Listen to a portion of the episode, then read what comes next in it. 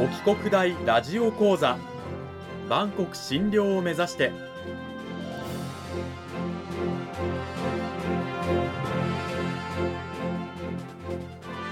番組タイトルにある万国診療とは世界の架け橋を意味する言葉です。この番組はアジアの十字路に位置するここ沖縄にある沖縄国際大学で日々どのような研究や教育が行われているのかを発信していく番組です。案内人はラジオ沖縄アナウンサー小橋川響が務めます。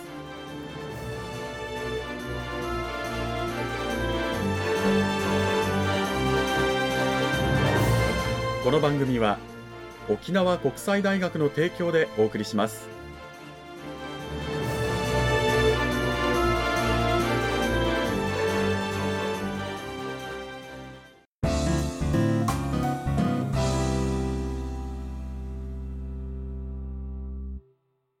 さあ沖国大ラジオ講座今週からは2週にわたって沖縄国際大学総合文化学部人間福祉学科の千奈隆先生を迎えてお送りします。千奈先生よろしくお願いします。よろしくお願いします。さあ本編に入っていく前にですねまずは千奈先生の方から簡単な自己紹介をいただいてもよろしいでしょうか。はい私千奈隆です。沖縄国際大学のですね人間福祉学科の社会福祉専攻というところの専攻でですね精神保健福祉に関しての教科をですね担当しています。よろしくお願いします。はいよろしくお願いします。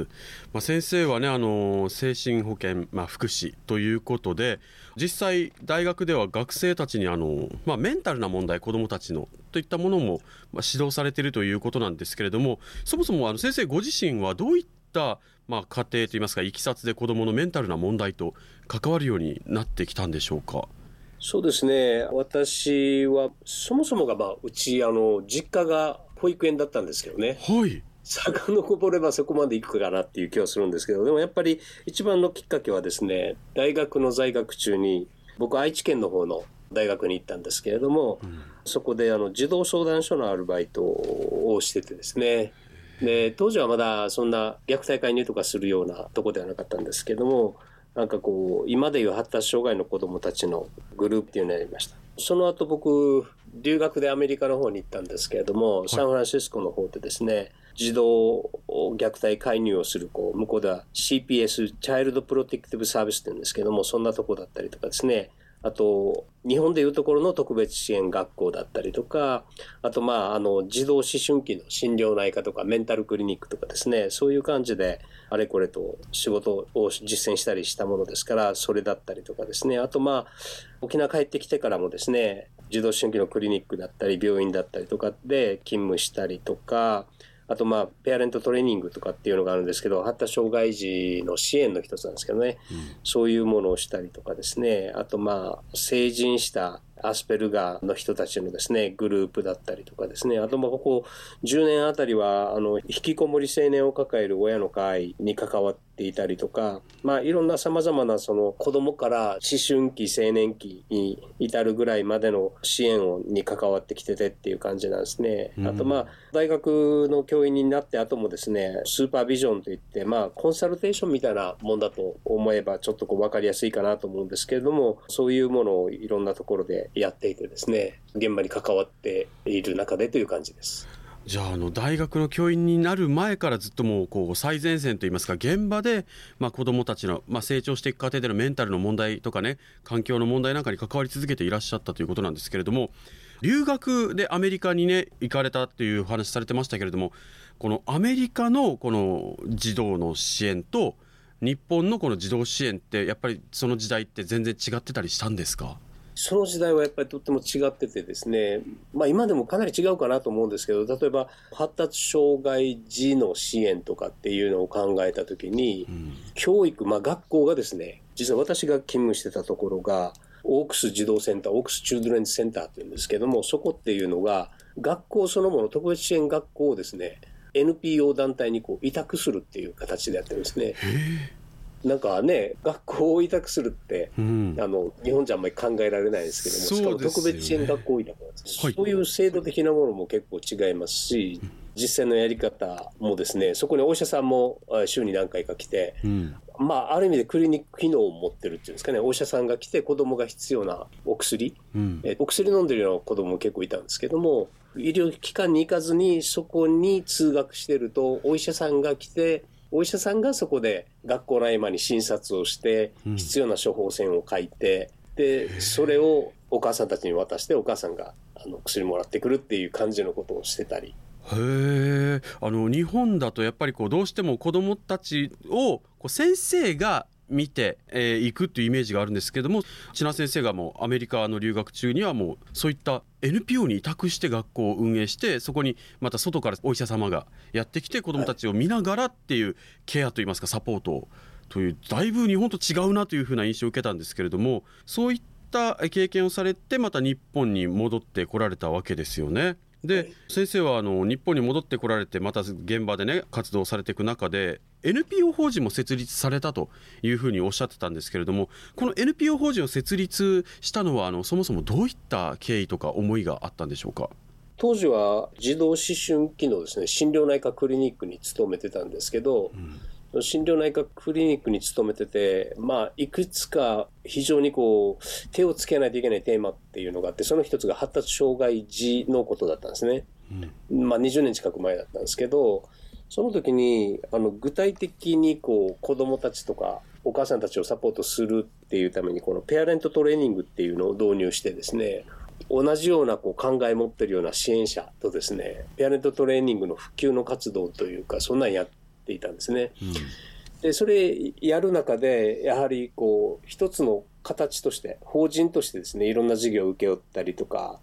いろんなことを展開していこう、相談も含めてなんですけど、展開していこうっていうことで、当時、同じようなことやっていきたいと、志を持ってるお医者さんだったりとか、OT の先生だったりとかですね、同じ福祉や心理の人たち、何名かでですね、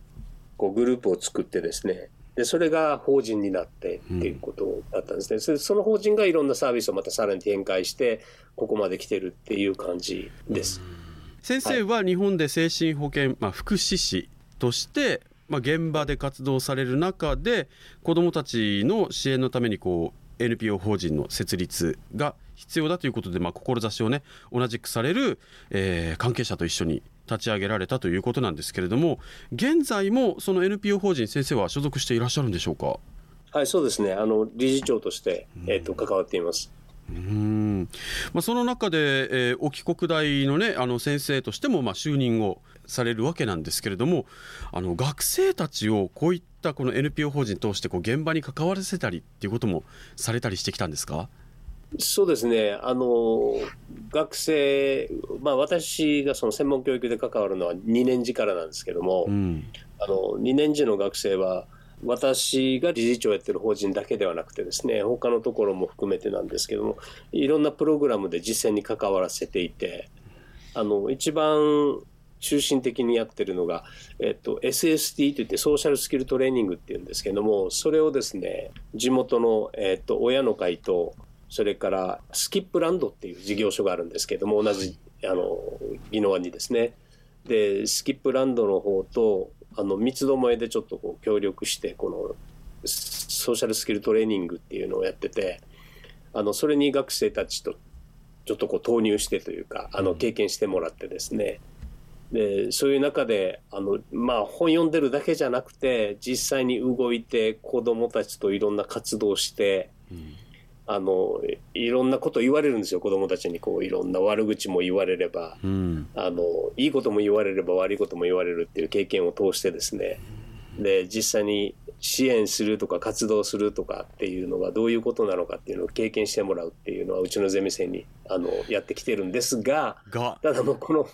1年2年はですね、あのコロナでなるほどかなりはい、難しくなってる状況があります。まあ、でも実際コロナ禍前はあの、まあ、心とか、ね、あの体とかあるいは環境などにこう問題を抱えているこう子どもたちにこう学生さんたち接してもらうことでこう問題を肌で感じてもらったり解決のためにどうすればいいのかっていうことを考えてもらったりっていうようなことも、えー、されてたということなんですよね。これがソーシャルスキルトレーニングということになるんでしょうか？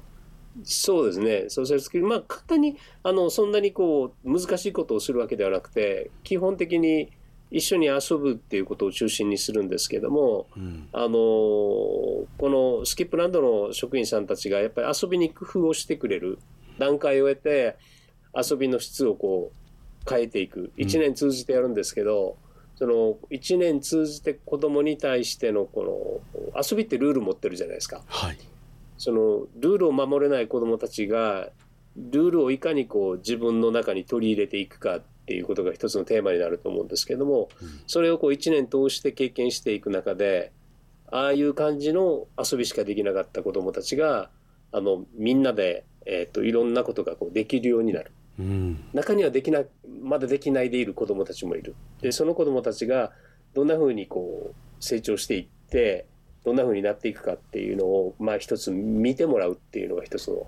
あの目的になりますかね。なるほど、まあ、学生たちにとっては施設のスタッフというのは、まあね、あのいわゆる現場の大先輩にも当たるわけですしそういった方々のこう配慮したこう子どもたちのステップアップの仕方というものも勉強になりますし実際子どもたちがどういうふうに1年を通じて変わっていくのかっていうことを生で見て、えー、多くの学びを得ているということなんですね。さて、えー、今週はですね沖縄国際大学総合文化学部人間福祉学科の千奈隆先生にお話を伺いました。千奈先生どうもありがとうございました。ありがとうございました。さて今週はねあの千奈先生のこの子どものメンタルな問題に関わるようになったいきさつそして現在学生たちには、まあ、コロナ禍前までですけれどもねこういった現場での、まあ、実習体験をしてもらっているというお話を伺いましたけれどもそれを踏まえて千奈先生来週はどういったお話聞かせていただけるんでしょうか？はいあのまあ、今回も少しお話ししたんですけれどもあのアメリカにいる時のですね、えーと、児童虐待介入だったりとか子どものメンタルヘルスのあの現状みたいなものを皆さんと共有できたらいいかなと思っています。はい。来週も皆さんぜひお聞きください。今週は沖縄国際大学総合文化学部人間福祉学科の千奈隆先生を迎えてお送りしました。千奈先生来週も引き続きよろしくお願いします。はいどうもありがとうございました。よろしくお願いします。